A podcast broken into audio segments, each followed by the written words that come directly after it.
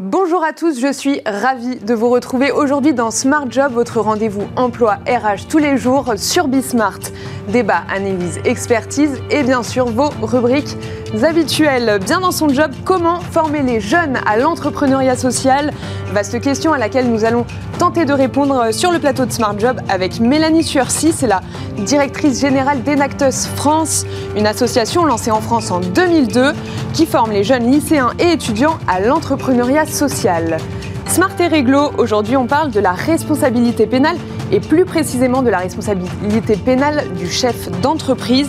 On vous explique tout dans un instant avec Émilie Meridjen, associée en droit du travail au cabinet s'écrit Valentin Zerouk.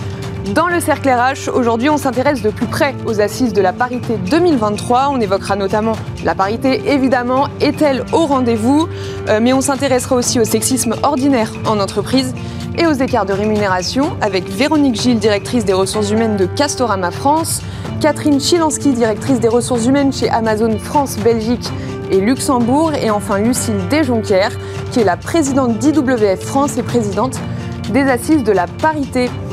On finira avec Fenêtre sur l'emploi. On parlera des métiers du tourisme. Et oui, un sujet d'actualité à un petit mois des vacances d'été. Le problème, c'est que ces métiers peinent à recruter. On retrouve en fin d'émission Serge Fourcade, directeur euh, produit et qualité chez Talazur, une filiale de France Talasso. Bienvenue à vous tous qui nous rejoignez. Smart Job, c'est tout de suite. Et on commence avec Bien dans son job. C'est parti.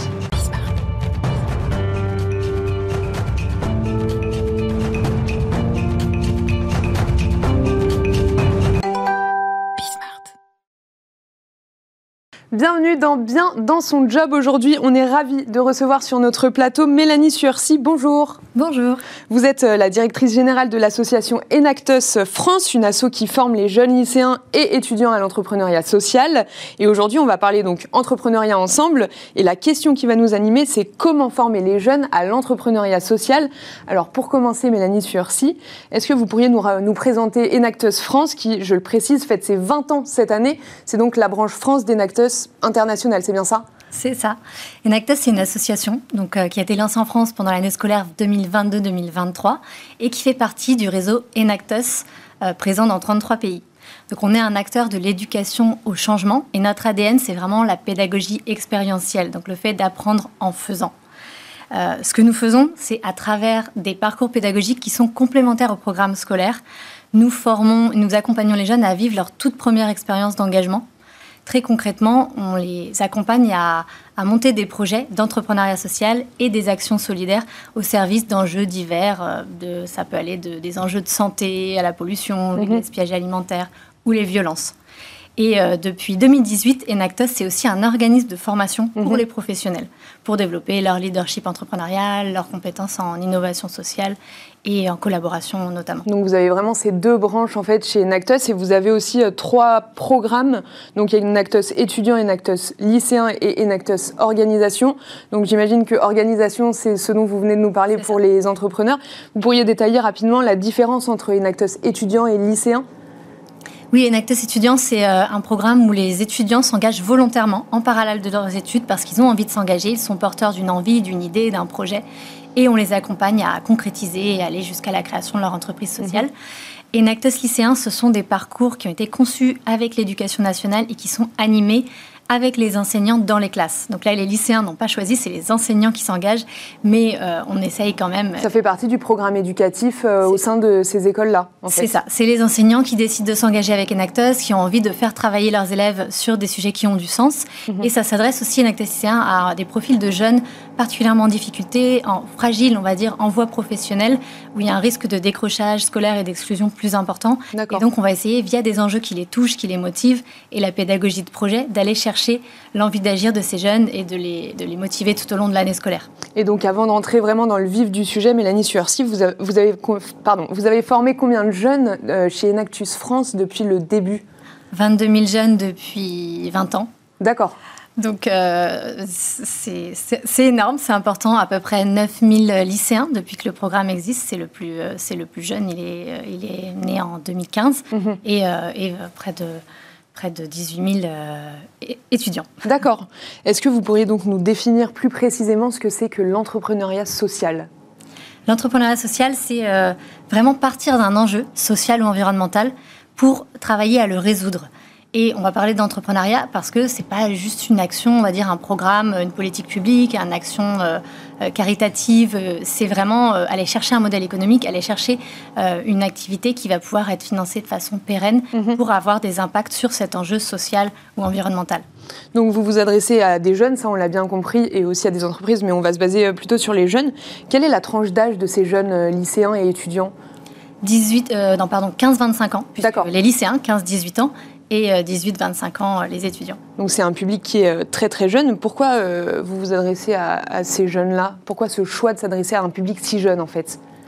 Alors c'est vraiment, euh, ça a toujours été notre cible, c'est dans notre ADN euh, agir avec et pour les jeunes. Mhm. Et, euh, des professionnels de l'entreprise, des professionnels de l'éducation agissent avec nous, avec ces jeunes. Et on part du constat que 9 jeunes sur 10 estiment que leur génération doit changer le monde, mais qui n'y sont pas assez préparés. D'accord. Et parallèlement, on a une étude de France Active de 2022 qui mhm. montre que près d'un jeune sur deux souhaite créer son entreprise. C'est 5 points de plus en 2019 et qu'une des principales motivations pour 65% d'entre eux, c'est changer le monde. Donc, quelque part, ce levier de l'entrepreneuriat est vu comme un vecteur aussi euh, pour agir au service de la société et de la planète. Mais j'imagine que l'idée, c'est quand même pas de créer une société constituée à 100% d'entrepreneurs. Qu'est-ce que vous cherchez sur le plan éducatif pour ces jeunes, Mélanie Surcy Oui, pas du tout. Vous avez raison. En fait, le projet euh, entrepreneurial est parfois même un prétexte à mhm. d'abord développer des compétences. Bien sûr. Et c'est en ça qu'on se dit accélérateur de compétences pour un impact positif, parce que c'est d'abord ça qui nous intéresse. C'est les jeunes vont développer leur esprit entrepreneurial, leur posture proactive pour mhm. agir face aux enjeux de société, et vont développer des compétences entrepreneuriales, des compétences en gestion de projet, des soft skills qui sont essentiel aujourd'hui. Mais même dans, le monde, du travail euh, en général, en fait. Et tous les jeunes qu'on accompagne vont évidemment pas devenir des entrepreneurs, c'est pas le but. Ils, vont, mhm. ils vont devenir en fait des entreprenants mhm. et ils vont pouvoir être intrapreneurs en entreprise pour résoudre, pour agir sur les transitions. Ils vont pouvoir être euh, partout où ils seront finalement acteurs du changement. Et en fait, c'est les préparer aussi au monde de l'entreprise auquel on n'est pas forcément prêt à 15 ans, à 18 ans et même à 25 ans. Complètement. C'est une expérience qui est professionnalisante, qui va les aider à s'insérer dans la société comme citoyens, comme professionnels, partout où ils seront. Et c'est aussi une expérience d'engagement fort mhm. qui va en fait marquer leur parcours. Plus ils vont vivre cette expérience d'engagement tôt, plus en fait toute leur vie, euh, dans leurs expériences personnelles et professionnelles, ils vont avoir envie d'agir sur ces enjeux sociaux et environnementaux. Donc vous le disiez, hein, en fait les jeunes, ils apprennent à entreprendre, mais surtout à s'ouvrir à des thématiques sociales. C'est bien ça, Mélanie? C'est ça. Pourriez-vous nous donner des, exemples concrets pour le coup de, jeunes qui, sont, qui ont réalisé, par, pardon, de projets réalisés par des étudiants, par des jeunes qui sont lancés dans l'entrepreneuriat par le biais d'Enactus France? Oui, alors par exemple, le lauréat national vient de, qui vient de gagner la, compétition nationale Enactus cette année, c'est Vincent, un étudiant en faculté de médecine, euh, qui a voulu travailler sur l'accès à une éducation de qualité pour les enfants dyslexiques. D'accord. Euh, lui-même dyslexique, en fait, il a étudié le problème et s'est aperçu qu'il n'y avait pas de solution à des prix raisonnables, mhm. des solutions très chères et pas toujours basées sur vraiment des savoirs scientifiques sur, euh, sur ces difficultés d'apprentissage mhm. des enfants dyslexiques. Et donc, il a créé EasyLex, une application mobile très simple qui en fait permet d'adapter la mise en forme. Et finalement, c'est scientifiquement prouvé que c'est un des premiers problèmes. Et donc, à partir d'une photo, d'un document papier ou d'un PDF, euh, cette application adapte la mise en page et euh, a des résultats impressionnants sur la capacité des enfants à pouvoir lire ces textes. Donc ça, c'est un exemple de projet qui part d'un enjeu de santé, un enjeu social, pour euh, créer une solution qui qui a beaucoup de potentiel. Bien sûr. Et un autre exemple peut-être d'un projet euh, bah, qui a été lauréat il y a quelques années, donc maintenant on a un petit peu de recul, c'était Bio Demain. Donc c'était deux étudiants euh, en école d'ingénieurs euh, qui sont qui font partie du constat que c'est très cher, c'est très difficile financièrement pour des agriculteurs, même quand ils le souhaitent, mhm. de passer à l'agriculture biologique. Et donc ce qu'ils ont fait, c'est qu'ils ont ils achètent finalement les, les produits en conversion à ces agriculteurs et les vendent aux consommateurs sous une marque de produits de l'agriculture en conversion pour permettre à ces agriculteurs de, passer cette phase difficile. Mhm. Et donc, quand ils ont démarré en 2019, qu'ils ont été accompagnés euh, par Enactos, euh, c'était euh, trois marchés hebdomadaires, 5 000 euros de chiffre d'affaires et 12 agriculteurs partenaires. Aujourd'hui, c'est une belle entreprise qui a créé des emplois, qui a 400 agriculteurs partenaires, qui est une marque qui est vendue dans 600 magasins au niveau national. Et c'est déjà 15 hectares euh, de terres qui ont été converties à l'agriculture biologique grâce à Pour Demain. Donc c'est leur nouveau nom euh, aujourd'hui. Très très rapidement, juste pour finir, est-ce que selon vous, Mélanie Sursi, l'entrepreneuriat, c'est une école? C'est une école, on apprend énormément de choses. L'entrepreneuriat, c'est une expérience transformatrice. Euh, et c'est d'abord ça qui nous intéresse. Euh, c'est l'entrepreneuriat pour se transformer soi-même et pour transformer la société au service du bien commun et des enjeux. Merci beaucoup, Mélanie Sursi. Vous êtes directrice générale d'Enactus France. Merci d'avoir répondu à toutes ces questions sur le plateau de Smart Job. Et quant à nous, on se retrouve tout de suite dans Smart et Réglo. Et on se retrouve dans Smart et Réglo, le droit, rien que le droit. On accueille aujourd'hui Émilie Méridjen, associée en droit du travail au cabinet Sécrit Valentin Zérouc. Bonjour. Bonjour Pauline. Alors euh, aujourd'hui, Émilie euh, Méridjen, on s'intéresse à la responsabilité pénale du dirigeant d'entreprise. C'est quoi? Alors c'est un sujet dont on parle pas énormément et que les chefs d'entreprise n'ont pas forcément en tête quand ils décident de créer une entreprise. Euh, c'est le fait pour un dirigeant d'entreprise d'avoir à assumer un certain nombre de responsabilités liées à des infractions qui sont prévues soit par le code pénal, soit par le code du travail, mhm. mais des infractions dont ils ont à répondre devant l'État et pas forcément devant une autre partie. on l'oppose à la responsabilité civile, mhm. qui est celle qui résulte du fait d'avoir causé un dommage à quelqu'un et d'avoir à réparer son dommage auprès de quelqu'un. Là, on va réparer son dommage, ou même sans dommage, mais auprès de l'État. D'accord. Et, quelles fautes peuvent entraîner la mise en jeu de la responsabilité pénale du coup? Alors c'est extrêmement varié pour un chef d'entreprise. Il y a essentiellement des infractions qui sont prévues par le code pénal, mhm. comme euh, son nom l'indique, mais pas seulement. Il y a aussi des infractions dans le code euh, dans le, code général des impôts, dans le code de l'environnement, dans le code du travail. Pour vous donner des exemples qui parlent à tout le monde, la fraude fiscale peut mhm. entraîner des condamnations pénales. Un accident du travail peut exposer le chef d'entreprise à avoir sa responsabilité pénale engagée. Du harcèlement moral ou du harcèlement sexuel peut être poursuivi pénalement devant les juridictions. Donc c'est extrêmement large. Et par exemple, pour un accident du travail, c'est forcément euh, devant, euh, enfin, tout à, fait. Et c'est le tribunal correctionnel, exactement. Et alors, les chefs d'entreprise n'ont pas l'habitude, et c'est assez impressionnant. Autant les chefs d'entreprise, quand on leur dit d'aller au tribunal de commerce, mm. au conseil de prud'homme, c'est assez familier. Bien sûr. Euh, en général, ils se déplacent même pas et mm. ils font confiance à leur avocat. Quand il s'agit de responsabilité pénale et d'être sur les ah, bancs du tribunal correctionnel, qu'on associe dans le, la vie courante aux voyous en fait. Euh, bah, souvent, les chefs d'entreprise ne se reconnaissent pas dans cette position et n'ont pas eu l'intention de faire une infraction. Euh, et, je précise que les chefs d'entreprise ne sont pas forcément les auteurs de l'infraction. Il peut y avoir une infraction qui a été commise dans leur entreprise. Par un employé, par exemple Exactement. mais c'est néanmoins eux. Euh, exactement. Ça peut être aussi une infraction liée à de la négligence. D'accord. typiquement sur les accidents de travail, c'est souvent le cas. des règles de sécurité qui n'ont pas été correctement appliquées. Le chef d'entreprise n'y est directement pour rien et pour autant, c'est sa responsabilité qui est engagée.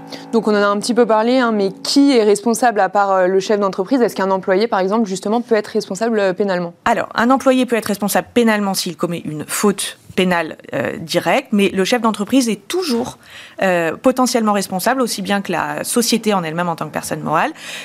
donc, en premier lieu, c'est le chef d'entreprise, c'est-à-dire celui qui est sur le cabis, le président, le mhm. gérant, directeur général. C'est lui qui est responsable. D'accord. Après, quand les entreprises grossissent un petit peu, euh, il est souvent utile de penser à organiser cette responsabilité pénale. C'est assez méconnu, mais c'est pourtant de très dire, Au cas où, si ça arrive, on Exactement. va faire comme ça. Et dans ce cas-là, ce qu'on fait, c'est ce qu'on appelle des délégations de pouvoir qui ont le mérite de pour le chef d'entreprise de transférer sa responsabilité pénale sur quelqu'un d'autre, mhm. mais surtout l'idée euh, c'est d'avoir une organisation qui soit très efficace et que la personne qui a eu cette délégation de pouvoir mhm. ait les compétences, l'autorité, les moyens pour traiter un risque, déjà être au courant qu'elle a mhm. ce risque pénal, mhm. euh, qu'elle engage sa responsabilité pour mettre en place de la prévention, des systèmes de contrôle, d'alerte, etc., pour éviter dans un premier temps que le risque ne se produise. Et si le risque se réalise et qu'il devait y avoir un accident, par exemple, pour reprendre le cas des accidents de travail, mhm eh bien, c'est la personne qui est responsable qui va finalement répondre de ses actes, et pas le chef d'entreprise qui lui aura été beaucoup plus loin et qui aura délégué son pouvoir et sa, et sa responsabilité à, son, manager, son mhm. directeur, etc. Mais alors, du coup, quand on est responsable, On risque quoi, Émilie euh, Meridjen Alors, ça dépend évidemment de l'infraction. Euh, l'ampleur est extrêmement vaste. Ça va de la contravention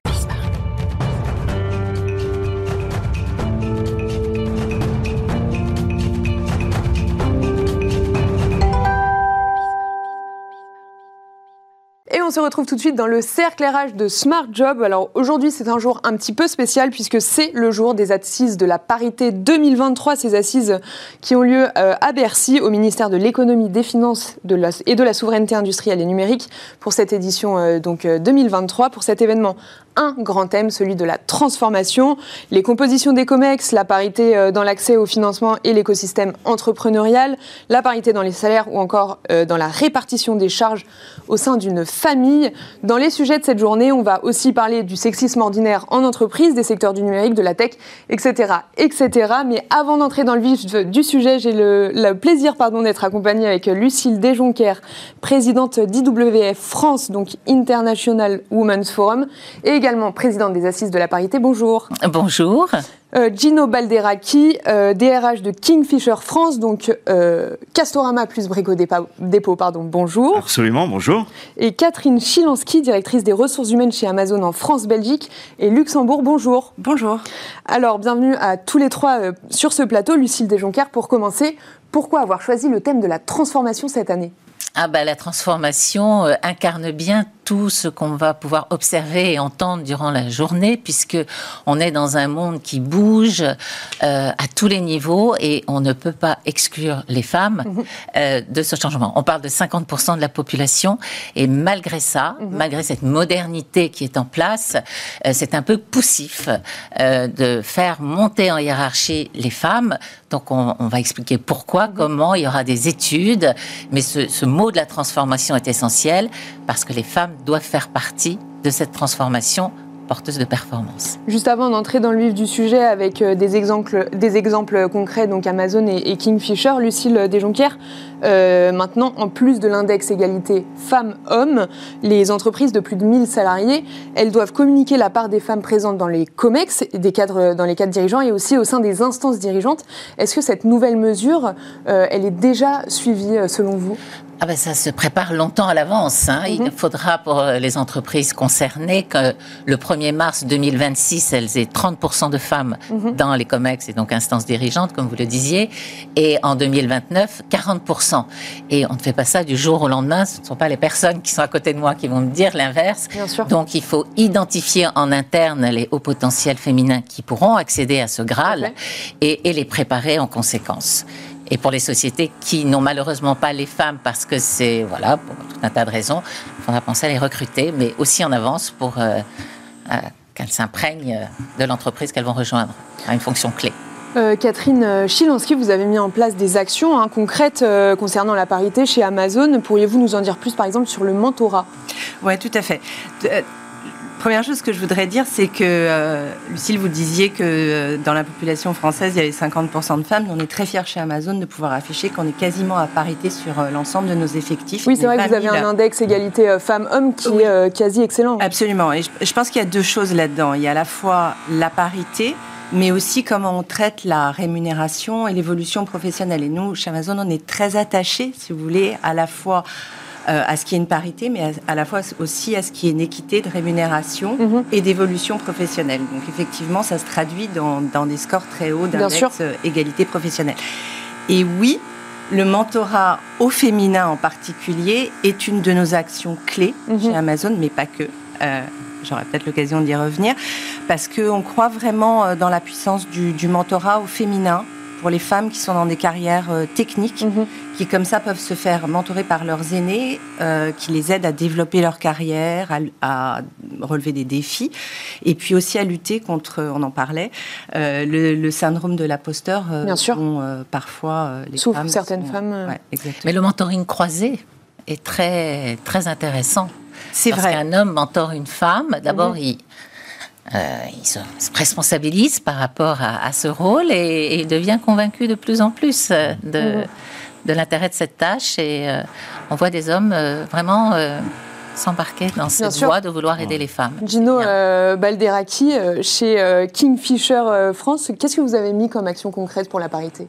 En place, pardon. Qu'est-ce que vous avez mis en place ah, on, en a mis plusieurs. Euh, je, reviens juste sur ce que, ce que disait Lucille. Euh, nous aussi, on a fait le, choix euh, de, ce mentoring croisé. D'accord.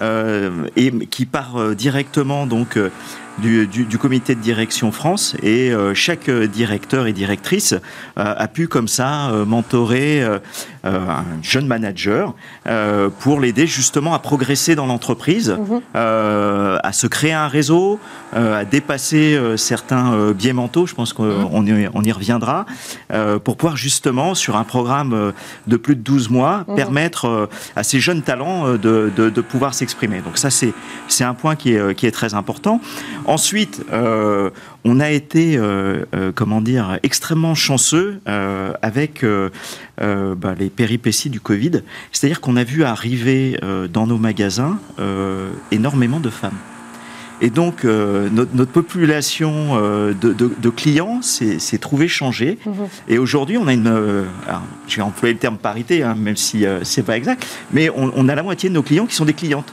D'accord. Et donc comme cela, ça nous a permis aussi sur euh, une base euh, à la fois euh, concrète et objective mhm. de pouvoir développer certains de nos programmes. Mhm. Donc c'est passé premièrement par un e-learning sur tout ce qui concerne les biais accessible à l'ensemble de nos collègues. D'accord. on a mis aussi en place une formation spécifique pour nos cadres dirigeants, là aussi sur les biais mentaux, parce que on a encore trop tendance à recruter des personnes qui. Euh, Mais par exemple, c'est quoi les biais mentaux? Sur quoi vous axez ces formations à Gino? Eh bien, par exemple, euh, on, en parlait justement euh, tout à l'heure, c'est le fait que on a, quand on est une femme, souvent, hein, tendance à ne pas oser postuler sur euh, certaines propositions parce qu'on considère que l'écart qui existe entre le poste actuel et euh, le poste visé mhm. est trop important. D'accord. Alors que les hommes, eux, se disent bon bah moi euh, j'apprendrai en marchant et, j'y vais. Et ils ont raison.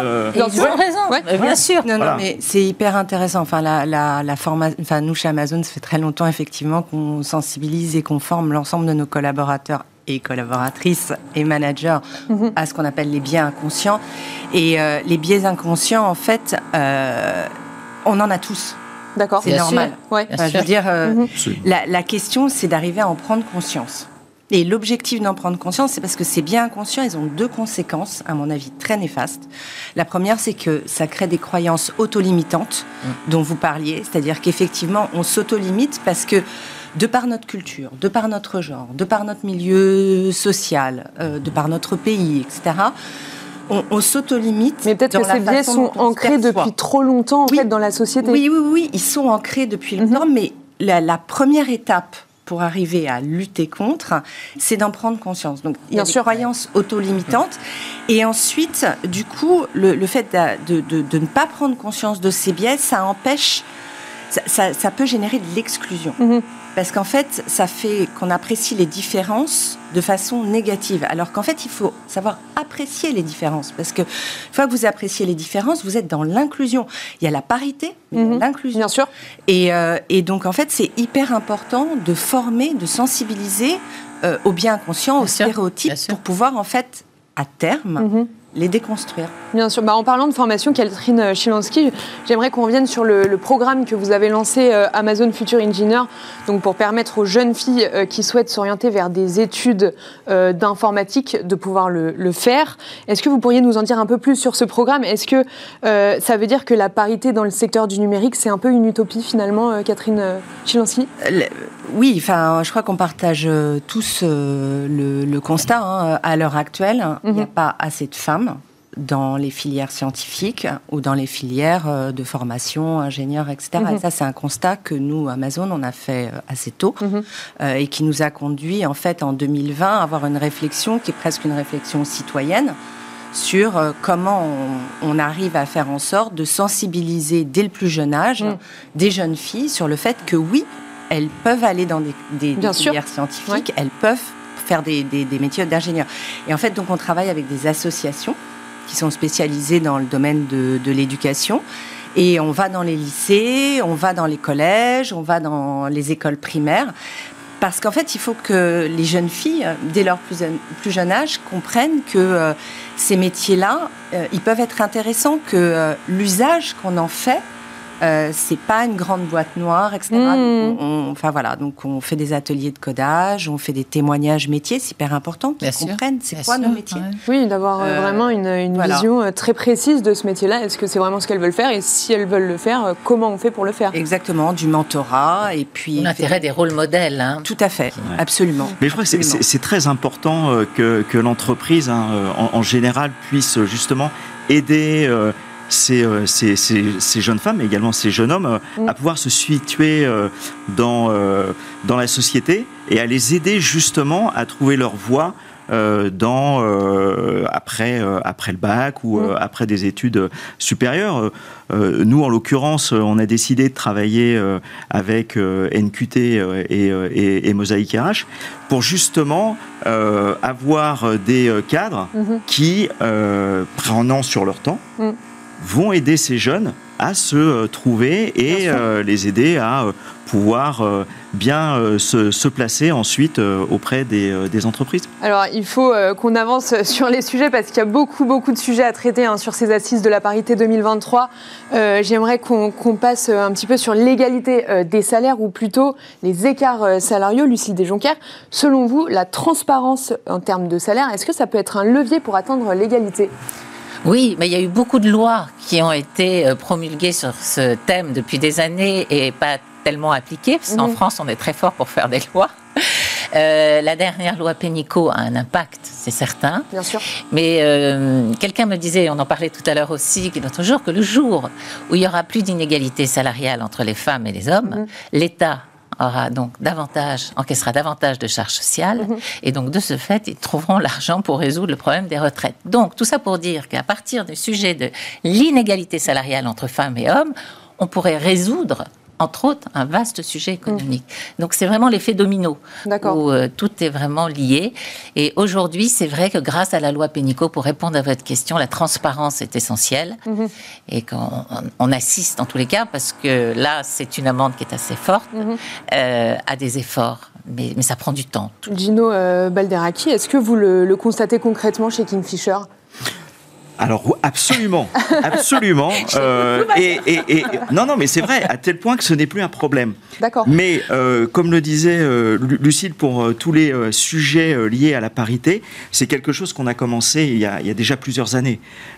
Donc on a revu tous les salaires par catégorie, on a regardé Mm. les moyennes, on a comparé moyenne femmes et moyenne hommes, et on a vu des disparités. Oui, on, on rappelle que ça se fait pas en deux jours de, de tout revoir. Nous, c'est un travail clairement qui euh, a duré 4 ans. D'accord. Voilà. D'accord. 4 ans. Et à aujourd'hui, on est au point de mesurer des micro-écarts, et j'ai envie de dire, on- n'a plus d'écart. Et D'accord. voilà, c'est c'est 4 ans de travail, ça se fait pas du jour au lendemain. Mm. Et, chez, et chez Amazon, euh, Catherine? Non, non, je suis d'accord avec ce qui, est- ce qui a été dit. hein. Euh, Je pense qu'il y a un vrai besoin de, de- de transparence. Moi, je suis très contente qu'il y ait cet euh, index égalité professionnelle qui, sûr. qui- qui soit publié, qui mesure les écarts de rémunération, les écarts d'augmentation, si les sociétés euh, augmentent les femmes après les arrêts maternité. Et je suis assez fière de dire que chez Amazon, on a euh, sur nos activités logistiques un index EGAPRO à 99%, c'est-à-dire qu'on ne constate plus Ah oui, j'avais une question sur, euh, de, de rémunération. sur des métiers qui historiquement étaient plutôt euh, faits pour des hommes, en fait. hein. Exactement, et sur lesquels on est à la fois à parité sur nos effectifs, mais aussi, ce que je disais euh, au début, c'est que pour nous, il y a la parité, mais il y a le fait ensuite de traiter équitablement Bien nos collaborateurs. Et, et ça, l'équité euh, de traitement, c'est la rémunération, c'est l'évolution professionnelle. Donc un index, un index EGAPRO à 99% euh, sur les activités logistiques, ça veut dire que clairement, on rémunère les femmes comme les hommes, Mhm. on fait évoluer les femmes comme les hommes. Et que euh, voilà. Donc euh, et sur nos activités euh, retail même chose. Donc non c'est hyper important. Je pense que il faut faire coller les paroles et les actes Tout à fait. donc, Tout à fait. euh, donc, Bah, justement, vous avez parlé d'équité, euh, Catherine Chilansky, euh, ce qui nous fait une transition toute trouvée pour euh, parler du sexisme ordinaire en entreprise. Euh, Gino Balderaki, est-ce que vous pourriez nous redéfinir le sexisme ordinaire en, en entreprise? Ah, le sexisme ordinaire en entreprise, c'est euh, pour moi euh, l'expression d'une forme de mépris D'accord euh, qui euh, arrive de façon euh, toujours, je, je trouve, hein, sous la forme de l'humour. Euh, et euh, c'est très difficile de lutter contre Bah, cela. Justement, on fait comment pour réagir à une pseudo-blague en fait euh, Bah, en on ne 2023 Bah, D'une part, on ne réagit pas. Et d'autre part, on, euh, on souligne que c'est déplacé. Mais il faut le faire systématiquement. C'est-à-dire, il ne faut pas laisser passer. Il ne faut pas euh, faire semblant d'acquiescer, de rire. De... Non, il Non, faut être très dire. ferme. Il Faut faut, le dire. dire. Vous êtes d'accord, Lucille Desjonquières Comment Oui. on fait pour réagir à Oui, une parce que pseudo-blague? quelquefois, euh, ces personnes qui font ces blagues, ils pensent être drôles. Oui. Ils, ils pensent pas une seule minute à être méchants. mal, ouais. Mais non. Ouais. Donc le fait de leur dire, bah, ils disent ah bon, mais je savais pas. Ouais. Ok, d'accord. Alors il y en a d'autres qui sont vraiment méchants, mais on va parler de cela. Euh, et donc c'est important de dire, Et- Mhm. et, surtout que l'entreprise euh, applique une tolérance zéro et le fasse. Exactement. Non, non, c'est très important. Et euh, enfin, j'ai des exemples à l'esprit. On est allé voir euh, certaines personnes, on leur a expliqué, on a eu un entretien, ils ont été euh, parfois sanctionnés. Mhm. Vraiment, c'est tolérance zéro. Ça. Il y, a- il y a des tout nouveaux chiffres hein, qui sont sortis euh, récemment euh, sur le baromètre hashtag Stop qui est coordonné par l'AFMD. Euh, pour 8 femmes sur 10, les attitudes et décisions sexistes sont régulières au travail. Un constat qui reste inchangé hein, depuis euh, deux ans et aujourd'hui qui est partagé par toutes les générations. Euh, que doit-on en penser, euh, Catherine Chilansky Qu'est-ce que vous en pensez, vous, de ce chiffre? Euh, bah non, je, je suis effrayée Mhm. déjà. Ouais. Euh, je trouve que c'est pas acceptable. mm, Ouais. Tout simplement. D'où la tolérance euh, zéro. D'où la tolérance zéro, ça, il n'y a, pas- y a pas de problème. D'où le fait qu'effectivement, le management euh, doit Un rôle euh, a un rôle hyper, hyper important et ne doit pas tolérer. Pour revenir quand même sur ce que je disais, je pense que. Alors, il y a plusieurs choses. Un, je pense que c'est d'autant moins acceptable pour les jeunes générations. Mhm. Je crois que, enfin, ça, ça passe plus du tout. euh, qu'ils ont un regard euh, là-dessus qui est euh, très différent. Tout donc, à fait, euh, oui. donc voilà. Et l'autre chose, je pense que de nouveau, ça passe par de la formation, c'est-à-dire que je reviens sur mes biens inconscients, mais euh, Mhm. le fait d'expliquer à quelqu'un qu'effectivement euh, une blague un peu graveleuse faite sur le ton de l'humour, ben, pour une femme, c'est une agression. Et ben une fois que vous avez fait prendre conscience, parce que je pense qu'effectivement, il n'y a pas forcément d'intentionnalité toujours. Mhm. Il y a un mécanisme. Il y a voilà et, euh, et donc euh, le fait de faire prendre conscience que ça, ça peut être vécu comme une agression ou une micro-agression, bah, c'est le- c'est le début. Et ensuite, si ça passe pas, bah faut sanctionner. Euh, Tolérance zéro. Mmh, bien pas, sûr. euh, pas tourner Parce que- autour du pot. Oui, il les langues se délient maintenant, mais pendant Oui. longtemps, euh, personne n'osait parler. Bien sûr. Ce qui change aujourd'hui, c'est qu'on ose parler et dire. J'ai euh, une euh, dernière question pour finir, euh, Lucille Desjonquières, parce qu'il y a- il y, a quelque chose qui, euh, qui m'a interpellée sur le programme des Assises de la parité. Je voulais qu'on en parle un petit peu euh, aujourd'hui. Donc, vous êtes l'organisatrice hein, de, ce- de cet événement. Et dans le programme, il y a une table ronde qui est prévue pour la représentation des femmes dans les jeux vidéo. Est-ce que vous, vous pourriez nous expliquer pourquoi, Lucille Desjonquières? Mais oui, parce qu'il y a très peu de femmes dans les jeux vidéo et pas assez. Mais est-ce que ça a une influence sur la vie d'une entreprise? Non, alors d'abord, euh, je sais pourquoi vous, vous faites euh, référence à ça, parce qu'en fait, l'EDEC est une des écoles qui a fait une étude pour les assises de la parité sur ce thème D'accord. de la, la place des femmes dans ces métiers de jeux vidéo. Et donc c'est plutôt un regard croisé et Mhm. des commentaires de l'étude. D'accord. Et il s'avère qu'il y a quelques jours, j'ai eu euh, la possibilité de discuter avec la directrice générale d'une société dont c'est l'activité. Et elle ne m'a pas caché que, effectivement, alors elle-même est là, c'est une femme, il y en a, Mhm. mais les femmes ne vont pas euh, naturellement vers ces filières-là. Donc ça revient à ce qu'on disait tout à l'heure sur euh, les ouais. métiers du numérique avec notamment euh, Catherine Chilansky. Malheureusement, c'est déjà fini. Merci beaucoup euh, Lucille Desjonquières, présidente d'IWF France International Women's Forum et également présidente des Assises de la parité. Merci. Merci Gino Balderaki, DRH de Kingfisher France et merci à Catherine Chilansky, directrice des ressources humaines chez Amazon en France, Belgique et Luxembourg. Merci d'avoir répondu à toutes ces questions. Et quant à nous, on se retrouve tout de suite dans Fenêtre sur l'emploi.